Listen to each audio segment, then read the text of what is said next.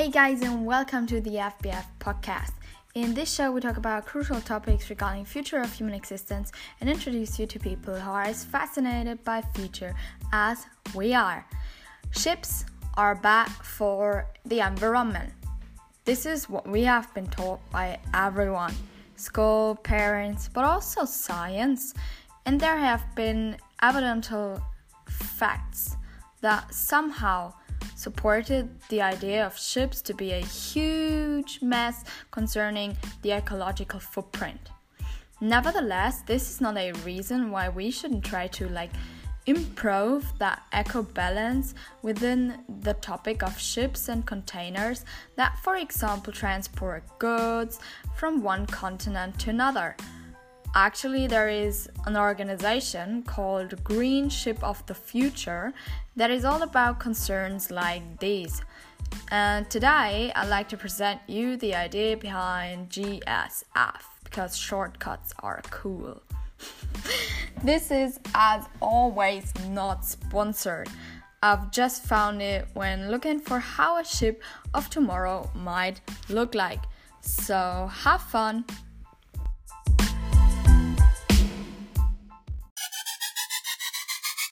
First of all, what is Green Ship of the Future? Green Ship of the Future explores like the road towards emission-free maritime transport. They promote the use of existing energy efficient technologies and will explore the use also of new technologies within their specific area. And they collaborate as an enabler for a more sustainable maritime industry. So they are rather a platform than an actor themselves. And um, as they, well, as they say, explore the road to emission free maritime transport in a more environmental and financial sustainable maritime industry, they have found out like um, three core areas. Um, so uh, something like three main topics they um, bother about is first is future fuels. Second, the increased appliance of energy efficient technology that is already existing. So as well, they they want to contribute to the process of establishment of existing technology that can reduce the well emissions of a, a ship, a container, something like that, and also the decarbonization through digit through digitization. That's it. So, what is green ship of the future as like when we look at it a little bit closer, um, actually, these are ship owners, OMEs, suppliers, and classification societies, but also organizations and authorities, as well as research, research and educational institutions. And they are completely financed and controlled by the members, but I'll talk about that in a second. What can, well, the organization be characterized as? They have on their own website four main points. They, well, point out um, what they can be characterized as. At first, a room for playing collaboration for the maritime industry. So, this is like very positively presented as something less serious and more like um, explorational or discovering well the discovering style and not rather the business style. A strong network second of professionals with a special focus on green technology and innovation. Well yeah you can like just connect with each other. Yeah i I don't know. There's there's one po- person that like um, precedes a well fleet of um, ships, and there's another person that has just developed a new i don't know fuel system and you could just connect to each other as like you are concerned as the ship owner about emission free transportation and the technologist would say yeah i got something for you and they meet via the green ship of the future platform. So it is also a platform for the development and participation in cross industry projects. This is evidential. And um, well they stand for visibility, inspiration, and collaboration within the green technology agenda. Yeah. What is their mission? You could, well, obviously think of that they are working towards an emission free maritime transport but while they are also ambitious in the exploration of and use of new technologies as we've just seen. So they point this out very very often in their introductory like page of the website.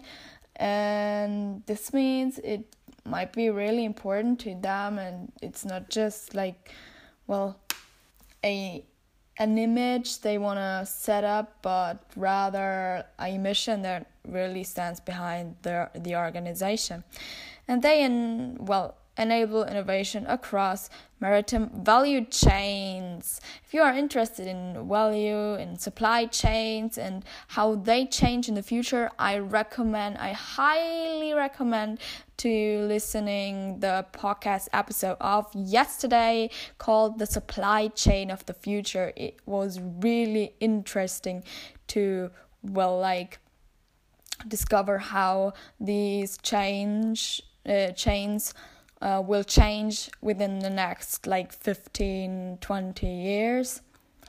Um, but let's get back to the green ship of the future. They have a broad range of related topics but just to name a few of them energy efficient ship design of course 3d print to digitization for decarbonization open mind and focus on the problems we want to solve before discussing the business case. Yes. So this um, is what I've already well spectu- specta- have spectaculated um, that they just like are focused on connecting and results before like business. This is just a characteristic that has um, well even uh, come out indirectly without well saying this here directly. What are their activities? They have four membership meetings a year, and in addition comes the optional project activities, conferences, events, something like that. And everything, like every event, is always hosted by a member. So, um, well, it is sustained only by the members and the international collaboration and visibility. Well, yeah, they coordinate with similar initi- initiatives such as International Windship Association or the Sustainable Shipping Initiative, and um, also the Smart Green Shipping Alliance and the Carbon War Room. So these are four international well organizations they are collaborating with to, well to get more visible and um, attire more attention for their message.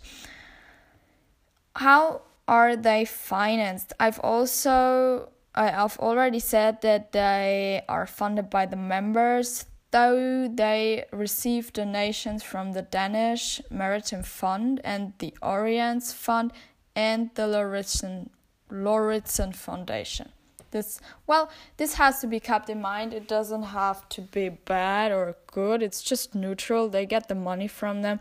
But with the money there also come expectations. So well like just keep that in mind. But every organization is supported by bigger players because um, without the money of them you could not spread messages. Yeah. And maybe shortly the history um, in a really brief, um, well, in a really brief manner. They were initially founded in 2008 by the four leading Danish maritime companies Aalborg Industries, AP Moller Maersk, Maersk, you, you know Maersk, MAN Diesel, and Odense Steel Shipyard together with the Danish Maritime Authority. So it is originally Danish, you could say. And the original goals have been achieved once to like spread message emission free, something like that. And after it, the activity level went down and forces were, this is a citation, the forces were united to create the 16 million euro Blue InnoShip project addressing societal societal challenges in relation to the environment and energy efficiency. The Blue InnoShip project embraces around 40 partners from industry and universities, etc., and the goal is to develop uh, is development of commercial products and services so they are engaged in this. And after that, Blue InnoShip, um, well, it became clear to them that, um, well, they want to be a player on a higher level of project activity and creativity within the industry, and um, well, they would need a encouragement and co- coordination of new green project initiatives. And in 2015 um, well the partners within greenship of the future decided to revive the partnership. So this already had been dead um, but it lived up again in 2015 and has endured to today. And with their different backgrounds actually the blue InnoShip and greenship of the future are now complementary initiatives cooperating to support a greening of the blue Denmark. And, well, actually globally. So that's it for today, guys. I hope you enjoyed the the episode about that um, well Danish example example organization for a well engagement into green future of ships this is really ambitious and i appreciate the work of every one of them because well the environment has to be kept in the future so future is well a highly um, character is highly characterized by how we treat the environment um, well, that episode is the last one of our third week in January about transportation. So, next week will be the last week of transportation, but it won't be as classy as we have, well, talked about it now in the mean of like classy means of transportation, transportation of humans, transportation of goods, now ships, trucks, trains, buses, cars, and so on. No, next week we will talk about the transportation of information, and this will be very, very, very, very, very, very, very, very, very interesting. so tune in and we will hear each other next week.